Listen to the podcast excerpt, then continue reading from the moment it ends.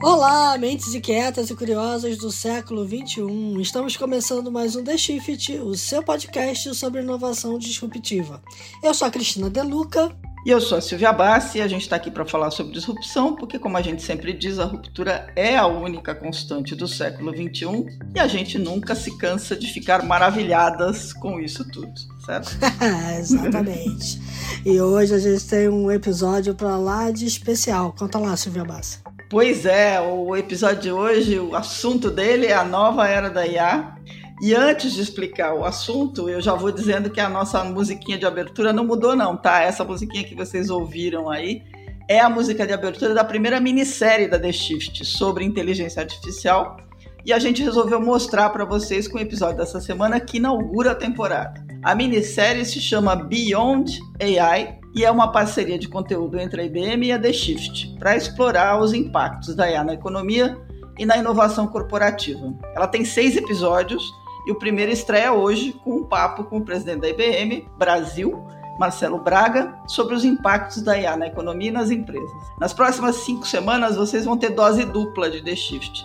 Além do episódio regular do podcast, que vai para o ar todo sábado, teremos um novo episódio da série Beyond AI estreando toda terça-feira. Convidados e convidadas de diferentes empresas que já estão usando IA e diferentes representantes da IBM conversaram com a gente sobre IA nas empresas, as mudanças com a IA generativa, novos modelos de negócio, cibersegurança e monetização de dados. Então, Cristiano De Luca, sem mais demora, segue a conversa porque ficou muito bacana. É isso aí, vamos lá.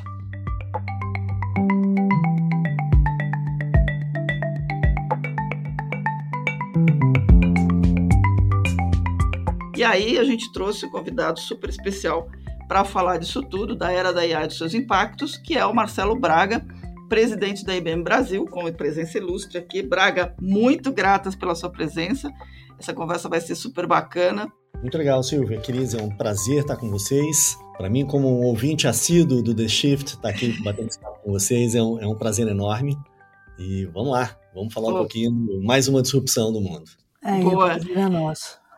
Então tá ótimo. Braga, você já se apresentou. Eu queria começar pedindo para você contar um pouco sobre as prioridades da IBM em 2023 e eu já queria emendar com uma pergunta. Teve uma entrevista que você deu recentemente que você menciona que as empresas estão focadas em esse ano em arrumar a casa e buscar eficiência, mas num cenário tecnológico muito mais maduro que antes da pandemia. O CEO Study que vocês fizeram evidencia isso, né? A IA generativa chega nesse momento. O interesse na tecnologia deve acelerar a arrumação na casa? Silvia, eu, eu acredito fortemente nisso. Na verdade, o que, que a gente viu nesses últimos anos? Todo mundo teve que se adaptar para sobreviver pelo tempo tão complexo que foi a pandemia, né? Então, quem estava mais digitalizado, quem estava um pouco mais avançado na questão da transformação digital, passou esse período com um, um pouco menos de problemas. Todos passamos com muitos problemas. É, mas o que a gente vê agora nesse cenário pós-pandemia é que muita coisa que foi feita para as empresas literalmente sobreviverem, adaptarem suas cadeias de suprimento, sua forma de trabalhar e literalmente se manterem operantes durante a pandemia, várias foram soluções paliativas, várias foram soluções que foram colocadas simplesmente no momento é, de necessidade de agir rápido.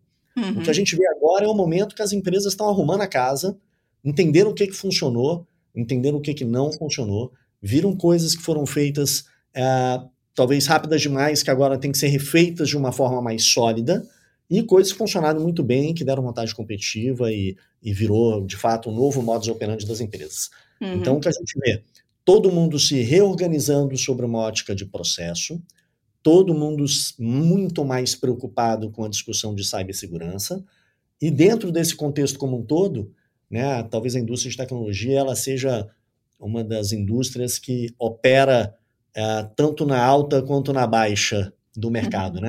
quando ela, a gente está num cenário é, mais restritivo, mais recessivo, as prioridades se viram sobre uma ótica de eficiência operacional e produtividade, que é o cenário que a gente viu os principais presidentes da nossa pesquisa aí do CEO Study dizerem, estão atrás de produtividade.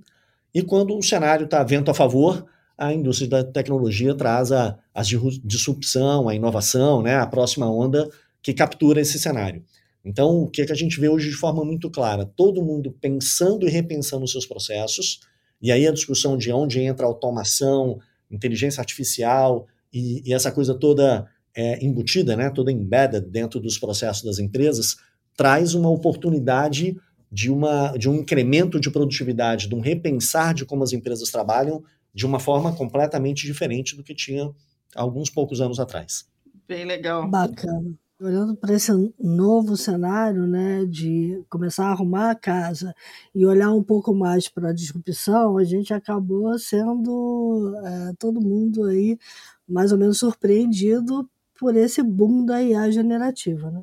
E a própria IBM está se posicionando com um conjunto grande de ferramentas embaixo do guarda-chuva do Watson X, a plataforma de IA e dados que vocês lançaram em maio desse ano e que também já está disponível aqui no Brasil. Né? Então, eu queria entender como é que o Watson X pode ajudar a acelerar a entrada da IA, principalmente da IA generativa, no ambiente corporativo, dentro desse cenário de ter que arrumar a casa, mas ao mesmo tempo buscar a disrupção. Cris, é, essa é um, uma pergunta muito bacana, porque penso o seguinte: a IBM é vanguardista nessa discussão de inteligência artificial já há bastante tempo.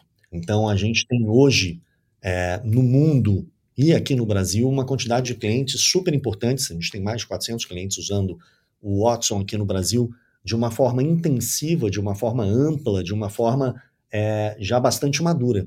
Então, na hora que vem uma outra tecnologia complementar à que já existia, para nós vira uma janela de oportunidade super importante para trazer ainda mais inovação, mais produtividade e mais resultado para as empresas. O que, que é a diferença do que a gente tinha algum tempo atrás e o que vem com a IA generativa agora. A maior parte dos problemas das empresas estão relacionados a processos e a automação. Isso a gente uhum. faz muito bem há muito tempo. Uhum. O que vem agora são perguntas diferentes. Vou te dar um exemplo. Pega um, um banco que a gente tem vários bancos aqui no Brasil que usam Watson. Uh, ele é muito bom para fazer a discussão de interação via chat, interação via WhatsApp, pergunta, resposta e automação me dá a segunda via de boleto, perdi minha senha, como é que eu faço uh, um, um, determinado investimento, isso tudo já funciona muito bem, já dá muito retorno, essa parte de atendimento ela é muito madura. O que a generativa soma a esse contexto são perguntas diferentes. Imagina que você tem um cartão de crédito com um determinado perfil, o, o banco lança um outro cartão de crédito que te chama atenção, e agora você pode fazer uma pergunta diferente. É, uhum. que é, eu tenho o cartão X e você lançou um cartão novo. Ele é melhor para mim que gosto de viajar ou não? Esse é. tipo de pergunta que necessariamente não é uma discussão de é, uma pergunta e resposta simples, você de fato tem que fazer uma análise, tem que gerar um conteúdo para dar uma resposta melhor. Esse é um nível de evolução de atendimento, por exemplo, que a IA generativa traz. Agora, o atendimento ao cliente, a resolução de muitos problemas já é feito hoje muito bem, já tem várias melhorias nesse entendimento que a generativa também vai somar, mas eu acho que o, todo o, né, essa exponencialidade que o tema da generativa tomou no mercado vem muito porque a aplicação dessa tecnologia e a forma como ela responde, né, que é tão próxima de como a gente fala, de como a gente escreve, ela chamou muita atenção, é fantástica. E tudo que tem aí atrás, no final do dia, são modelos de linguagem amplo, que lá nos Estados Unidos eles chamam de LLM, é, Large Language Models, que uhum. você literalmente cria e ensina é, para IA de uma forma muito específica como esse vocabulário, como essa forma de conversar atua. E a gente vê aqui, né, dentro da plataforma do Watson X, uma, uma oportunidade muito bacana. Que imagina o seguinte, o juridiquês diferente do economês. É verdade. Diferente do português coloquial, que é muito diferente dentro dos diversos segmentos de indústria. Então, você pega empresas industriais, tem um, um linguajar bastante técnico, bastante específico.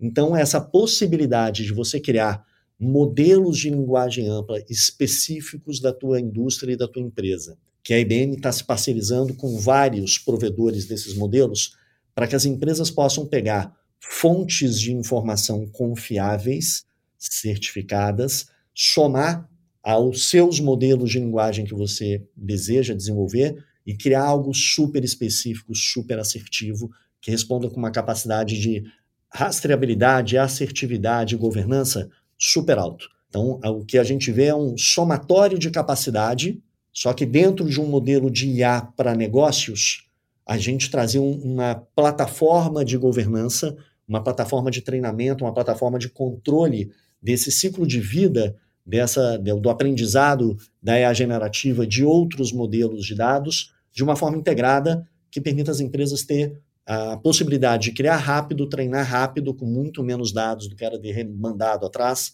e escalar isso de uma forma também muito mais simples, tendo governança e segurança como base. Então, é realmente uma janela de oportunidade nova que vai abrir potenciais aqui muito bacanas. Muito legal. É, eu acho interessante que você tocou nessa questão de que o script muda, né? Você passa a ter uma conversa mais abrangente.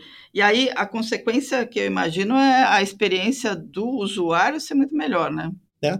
E, e você vê que assim, todos nós temos necessidades como consumidores, como cidadãos, diferentes, né? Tem hora uhum. que você simplesmente quer saber é, que horas que vai chegar o, a sua entrega. Uhum. Mas assim, não tem gerar conteúdo novo, não tem interações mais sofisticadas. Minha caixa vai chegar hoje à tarde como está prometido ou não? É, outros você tem essa discussão de ter mais profundidade na interação. Uhum. É, esse seguro que eu estou comprando, que eu quero contratar, é o melhor seguro para mim? Tem algum melhor? Tem algum mais barato? E aí as interações mudam. E aí a experiência do cliente, do consumidor, do, do cidadão também pode ser levada para um outro patamar. Então, nós vemos aqui né, claramente os princípios da inteligência artificial que a gente defende, que é, uhum. primeiro ponto, né, é a IA trazer uma capacidade de ampliar a capacidade nossa como humanos, as empresas serem donas dos seus dados e ter uma plataforma de governança bem estabelecida, é, esses princípios que a gente sempre defendeu há bastante tempo, eles continuam super válidos. O que tem agora é o cinturão de ferramentas aqui. O cinturão do Batman agora tem novas funcionalidades e consegue trazer mais inovação, mais transparência, mais naturalidade, resolver problemas de uma forma mais simples. E, e, e, o bacana é que esse cinturão do Batman aí, ele serve também para arrumar a casa, né? Porque a gente tem o Finops entrando nessa história de, de uma forma bastante intensa. É, é um modelo operacional mais eficiente para gerenciar a TI, a nuvem, as tecnologias. Né? Então, é, queria ouvir um pouquinho de você como é que a IBM está olhando o Finops, o que, que abrange, é, enfim, como, como é que vocês estão vendo essa área? Eu acho que toda novidade, né, toda transformação traz aquele momento de adoção em massa, de experimentação, e eu acho que a gente está agora claramente no modelo de, de maturidade em alguma dessas tecnologias. Então, a exponencialidade da inteligência artificial e da nuvem, é, a, a, plataforma de nuvem acabou sendo, na verdade, a grande viabilizadora dessa democratização no acesso à tecnologia. Então, seja para ter poder computacional né, disponível desde uma startup até empresas grandes para testar, para botar uhum. mais casos de uso funcionando e a escala disso acontecer de uma forma diferente. É, isso tem também dentro, quando ganha volume, uma necessidade de governança diferente. Você imagina que quando um desenvolvedor fazia um programa que ele entrava em looping, é, o máximo que acontecia era você usar o máximo da capacidade daquele servidor, talvez ele dá algum problema, e, e você entrar, atuar e resolver. Na hora que você está em nuvem, não bate a capacidade do servidor. Dependendo de como ela está configurada, ela cria outro servidor, ela cria outro servidor, ela cria outra instância e talvez um programa de teste que entrou em looping ou uma, uma consulta, né, um banco de dados mal feita, ela vai trazer alguns milhares de dólares de, de custo e que antes estava limitado, né, o que você tinha disponível. Então agora que está mais maduro, muito mais gente usando, a disciplina de FinOps, que é você trazer um olhar financeiro sobre a operação do que você está usando, é, acabou sendo muito mais sofisticado e, e, é uma das coisas que também os nossos clientes mais falam, que é não adianta ter só a inovação, não adianta trazer um negócio super bacana se não está trazendo resultado para a empresa. Não adianta você ter um produto se ele dá prejuízo. Então, como é que você tem um olhar financeiro que permeia um olhar de desenvolvimento, um olhar de gestão e um olhar financeiro para que você possa apropriar, primeiro conhecer qual é o seu custo. Esse aqui eu acho um desafio de tantos anos, né? Eu sou um veterano aqui da IBM e, e vejo, né, ao longo dos anos, né, as diversas tecnologias, as diversas evoluções de plataforma, todo mundo com o desafio de entender claramente como apropriar custo dentro de um projeto ou dentro de um produto. Então, agora existe uma maturidade para que você consiga ter essa identificação muito mais clara, porque a nuvem te dá exatamente quantas VMs, quanto de storage, quanto de disco, é, quanto de, de rede, quantas APIs foram chamadas. Aí você consegue apropriar isso de uma forma mais específica, mas a hora que tem uma escala de utilização muito grande, essa disciplina de você ter ferramental que te identifica exatamente quanto é que você está gastando, ferramental que olhe e ajude as empresas a otimizar os recursos das aplicações, porque na hora que você vai para a nuvem, não é provisionar é, ambiente como era feito no on-premises. É você usar o que você precisa e não ter sobra, porque sobra é custo, e como você, por outro lado, deixa isso aí otimizado de uma determinada forma, que se você está priorizando performance, você tem a capacidade computacional para dar performance. Se você está priorizando custo, como é que você dá a experiência adequada para o cliente, mais com o viés de custo é, em mente, e o FinOps soma isso aí tudo.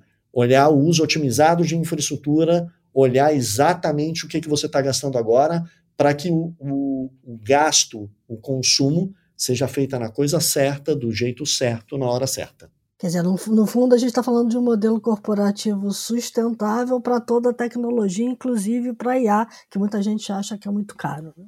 É, no fundo, é uma evolução de modelos de governança de tecnologia e de finanças, porque no final não, não se trata mais aqui né, de dar um budget para uma área e a área gastar, é, é como você usar do jeito certo, acompanhar em tempo real, escalar o que for necessário, ou restringir aonde você acredita que não, não faz sentido gastar mais do que está determinado.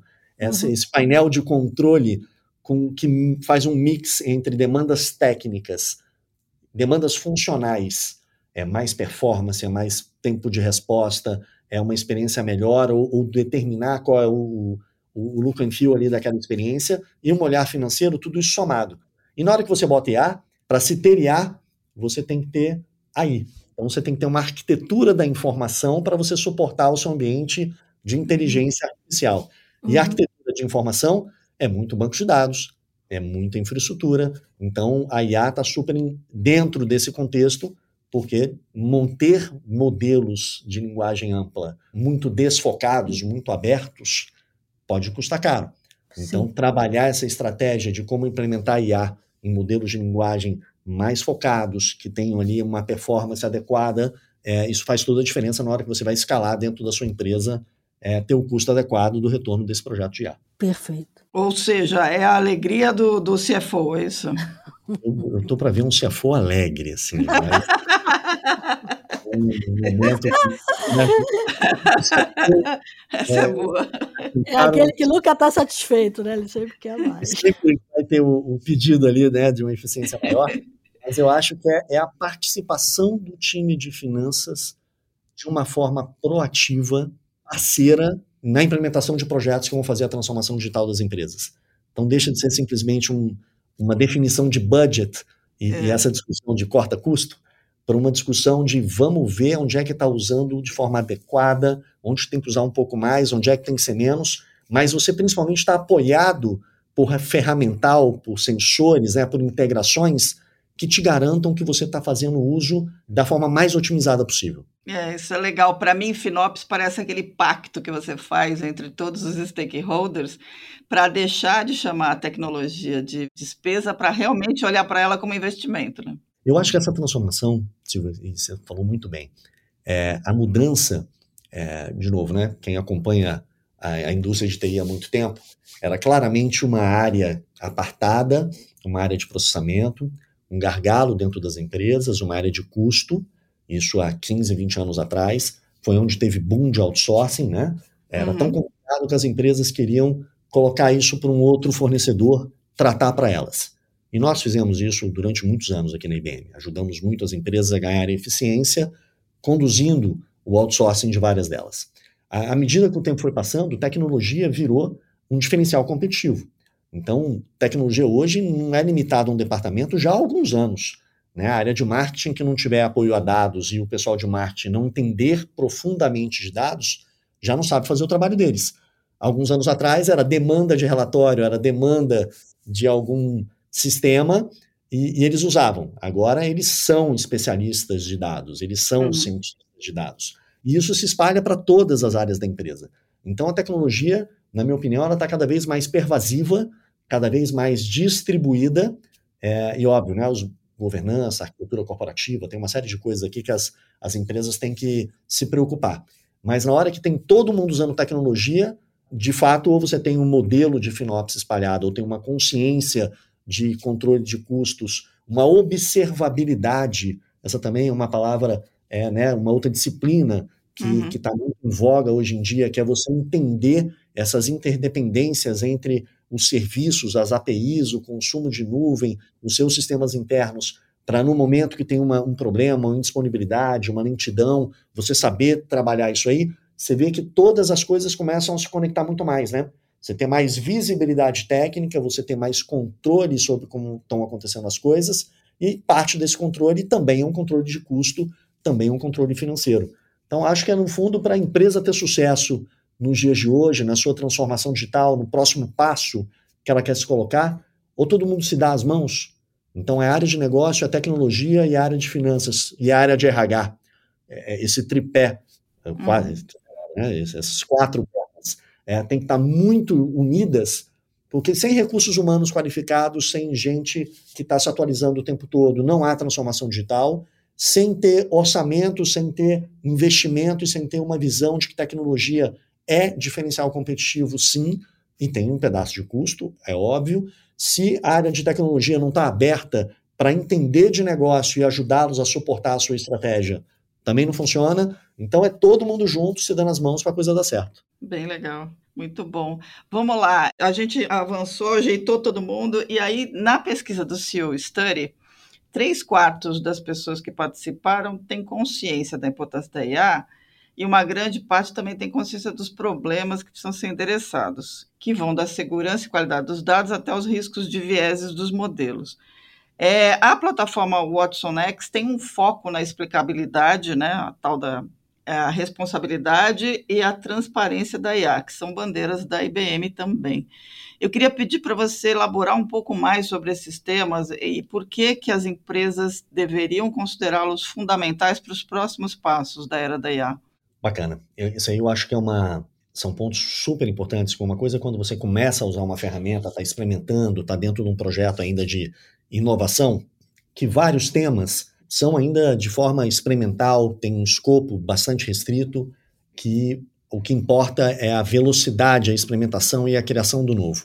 Uhum. Agora, na hora que você ganha escala disso, que você coloca isso no mercado, e principalmente dentro de indústrias reguladas, o nível de sofisticação da governança tem que ser outro. Vamos tangibilizar um pouco disso. Você imagina que você treina um modelo de dados para conceder crédito e que, dependendo de onde você traz esse modelo de dados, pode ser uma amostragem que não represente de forma ampla a sociedade nem os clientes que você quer atingir. Então você uhum. pode começar a negar ou ter crédito mais caro, ou conceder um seguro ou não, ou conceder um cartão de crédito ou não, é, e você tem que ter uma forma clara de, ao ser questionado pelo consumidor de por que, que não aprovou meu crédito, você saber explicar. Isso. Não quer dizer que o crédito tem que ser dado. Quem toma risco é quem empresta, né? Você que determina se você quer emprestar o seu dinheiro ou não. Mas a transparência de você explicar o porquê que você negou, o porquê que a decisão tomada foi aquela, cada vez mais a sociedade demanda essa transparência. Demanda é, você ter essa responsabilidade de explicar como o seu negócio está sendo gerido. Esse é o primeiro ponto.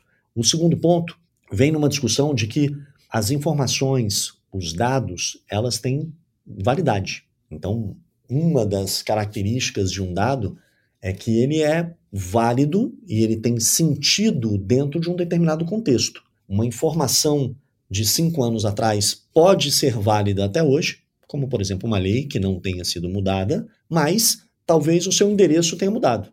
O dado ele não é estático. Então, você conhecer essa vigência de esse dado está funcionando, o seu modelo está tendo acurácia, é, a informação que está ali é a informação mais atual. Isso é super importante ter uma plataforma que ajude as empresas a entender a acurácia dos seus modelos e atuar para que eles continuem atuais, continuem performando, continuem trazendo resultados de negócio de uma forma mais simples. Porque na hora que você escala a IA e escala os modelos analíticos para a empresa como um todo, a coisa começa a ficar mais complicada. Então, na hora que você uhum. usa a IA dentro do RH, na hora que você usa a IA dentro da área de, de cibersegurança, na hora que você usa a IA dentro do, do, do, departamento de atendimento a cliente, na hora que você usa a IA para controlar a sua produção, você vê que ela ganha uma escala dentro da empresa que é onde a gente acredita que é a plataforma do Watson X, que permite você criar, testar e governar os seus modelos de IA de uma forma integrada que você tem uma forma mais simples de organizar os dados e acessar dados, independente de onde eles estejam, independente de qual plataforma seja, IBM ou não IBM, é, de uma forma mais simples, que você cria uma virtualização desses dados e, e de negócio simplesmente sabe aonde acessar, que informação e ter menos trabalho técnico de como fazer isso, e por final ter um modelo de governança robusto atrás dessa, de, dessa plataforma ali como um todo, isso permite que as empresas possam ser muito mais ágeis, ter muito mais acurácia, desenvolver de forma muito mais assertiva suas soluções e escalar a IA dentro da, da sua empresa de uma forma muito mais rápida, muito mais segura, com menos custo.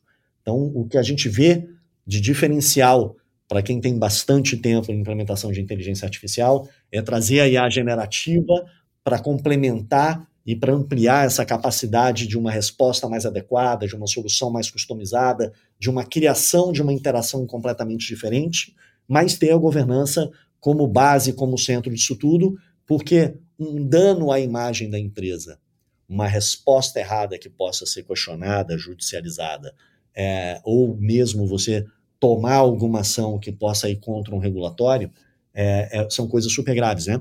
Que uhum. exponem super rápido nas mídias sociais, que podem trazer danos à empresa, na imagem, no, né, no, na própria transação em si e no resultado de uma forma muito intensa.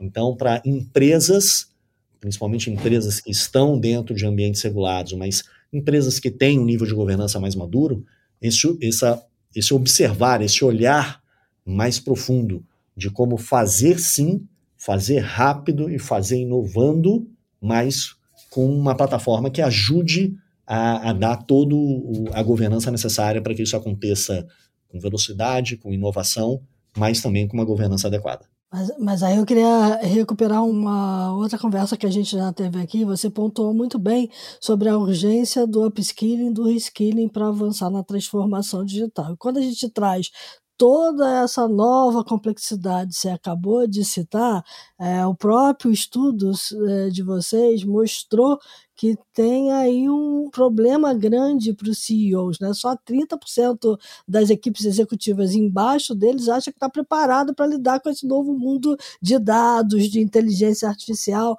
Como é que as empresas deveriam estar tá endereçando essa questão de um treinamento que é um treinamento muito específico, né? Que tem que vir no bojo de todo o outro treinamento para a transformação digital. Super, Cris. Todo, toda reunião que eu tenho com com executivos de empresa, essa discussão sempre vem à tona.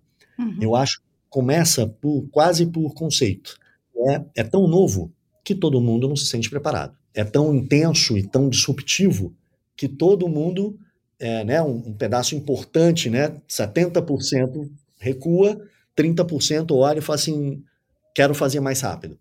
Eu acho que começa por uma, um entendimento da liderança da empresa, do potencial da IA, aonde que ela pode transformar o negócio, quais são os benefícios, quais são a, a, os pontos de atenção. Então, para mim, tudo começa nessa consciência do C-level das empresas sobre isso, porque vários deles podem estar no cargo há muito tempo, podem ter tido muito sucesso ao longo de tantos anos dentro da empresa, que quando chega uma coisa tão disruptiva como a IA generativa, como essa hiperautomação, como novos modelos de negócio, a, a tendência natural de alguns dos executivos é falar, calma, isso aqui pode ser uma moda, talvez não seja para nós, talvez uhum. seja mais complicado. Então, algumas empresas podem estar freando a inovação e se colocando em risco, vão estar abertos a escutar.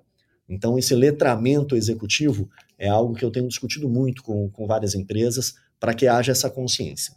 O segundo ponto é que tecnologia, dados e, e a parte de A não é um tema de tecnologia. Uhum. Isso é um tema de negócios. Porque um dado vazado não é um problema de tecnologia. É um problema que a empresa tem que prestar contas para a Agência Nacional de Proteção de Dados. Ela pode estar tá infringindo a LGPD.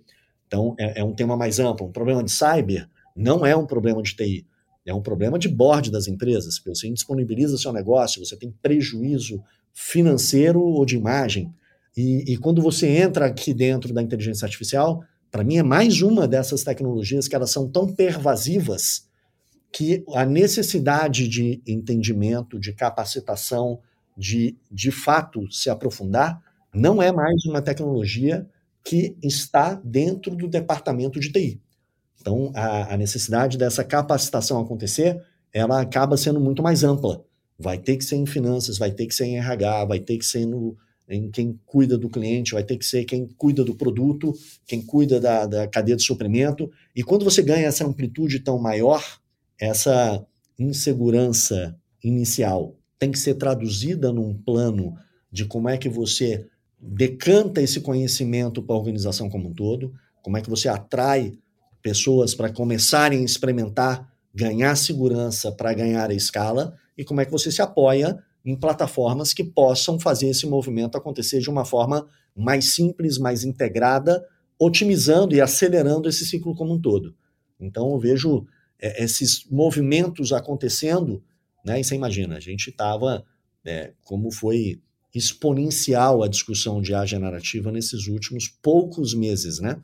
Uhum. Então, mundo ouvia de IA, ouvia de automação, que já era tema que chamava atenção né, em toda a roda de, de, de amigos, né, no jantar de, do final de semana, é, todo mundo perguntando, né? Puta, mas vai acontecer isso? Qual é a consequência daquilo? Agora que ainda vem uma outra onda que, que chama tanta atenção pela amplitude e pela capacidade tão bacana de transformar essa interação, a resistência inicial é esperada, a amplitude de impacto da empresa é ampla, não é de um departamento ou dois, vai ser provavelmente praticamente a empresa toda, e começa da liderança, entendendo, apoiando e, e, e estruturando como fazer esse movimento estratégico, e isso decantar até quem vai tocar o projeto, que tem que ser capacitado, que tem que ter essa noção de governança de dados, a noção de, de como fazer essa coisa da forma certa.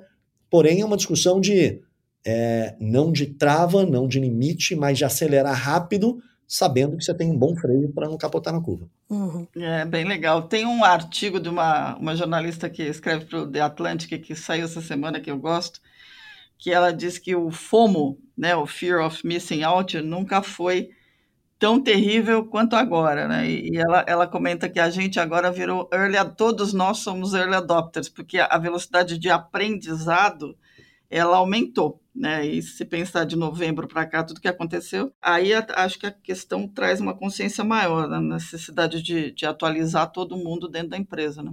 Silvio, eu acho que tem uma diferença muito importante dentro dessas tecnologias exponenciais, uhum. que diferente de uma tecnologia que ela vai sendo adotada, amadurecida, né, e, e vai acontecendo de uma forma gradual, como por exemplo você trocar um CRM, você trocar um sistema, é, um RP dentro da sua empresa, já era um super trabalho, já era um projeto enorme, já dava um, né, uma complexidade gigante de fazer isso acontecer, mas tinham etapas definidas, tinham entregas definidas, eram projetos de vários semestres, passando por alguns anos.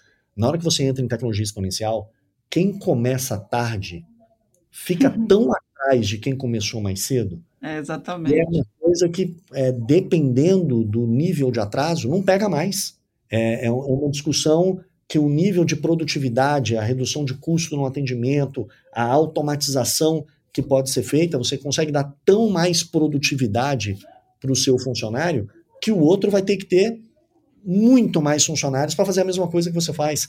E não é uma discussão de mais ou menos, é a discussão uhum. de você ter um time bom, você dar capacidade dele produzir mais, capacidade dele performar mais e estar tá fazendo coisas mais é, que impactam mais o resultado, mas é uma coisa tão disruptiva, né, tão exponencial, né, que começou muito tarde, você simplesmente talvez não, não esteja vivo para contar a história é. e demorou demais.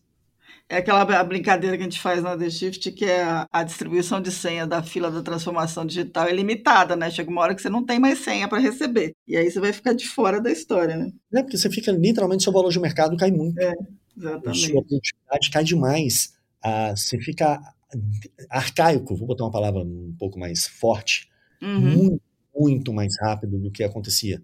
Então, coisas que poderiam demorar uma década, aí você viu uma diferença entre empresas de uma década e outra, uh, caiu para poucos anos, e eu acho que essa distância está caindo ainda muito mais rápido, o que é uma parte interessante que estimula a competitividade, que estimula as empresas a investirem mais, que abrem espaços para novos entrantes, né? Então não fica aquele é, sempre as mesmas empresas ali no meio, muito novo entrante trazendo inovação, trazendo né, disrupção aqui para o todo.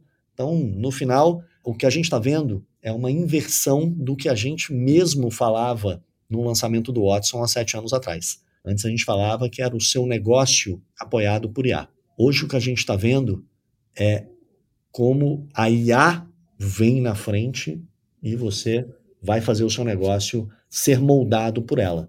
Então deixou de ser um pequeno complemento e passa a ser uma espinha dorsal absolutamente importante porque o, a, o nível de produtividade, o nível de redução de custo, o nível de experiência é tão diferente que deixa de ser um tempero e passa a ser um dos ingredientes principais da receita de sucesso da sua empresa. Não por acaso se diz que a IA é a nova eletricidade, né? Sem eletricidade nenhuma empresa funciona.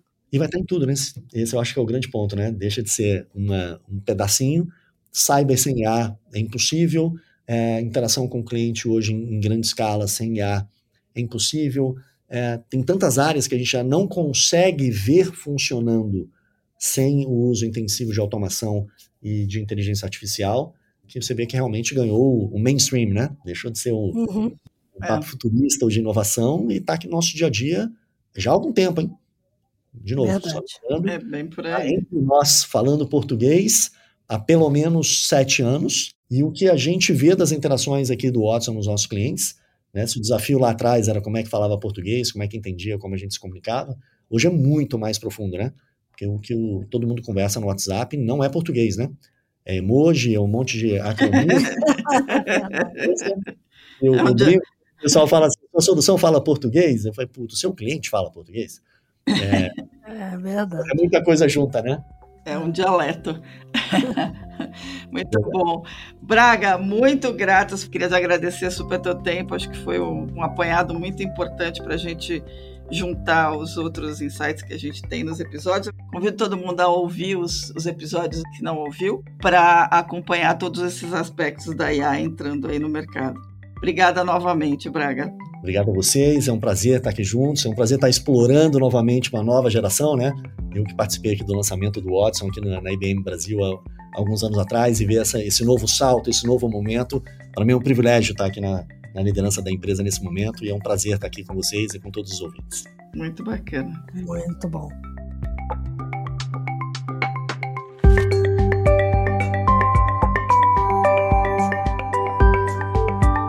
Minissérie Beyond AI é uma parceria de conteúdo entre a IBM e a The Shift, com roteiro e produção de Cristina Deluca e Silvia Bassi e edição e sonorização de Mariana Leão. Confira todos os episódios usando a hashtag Beyond AI.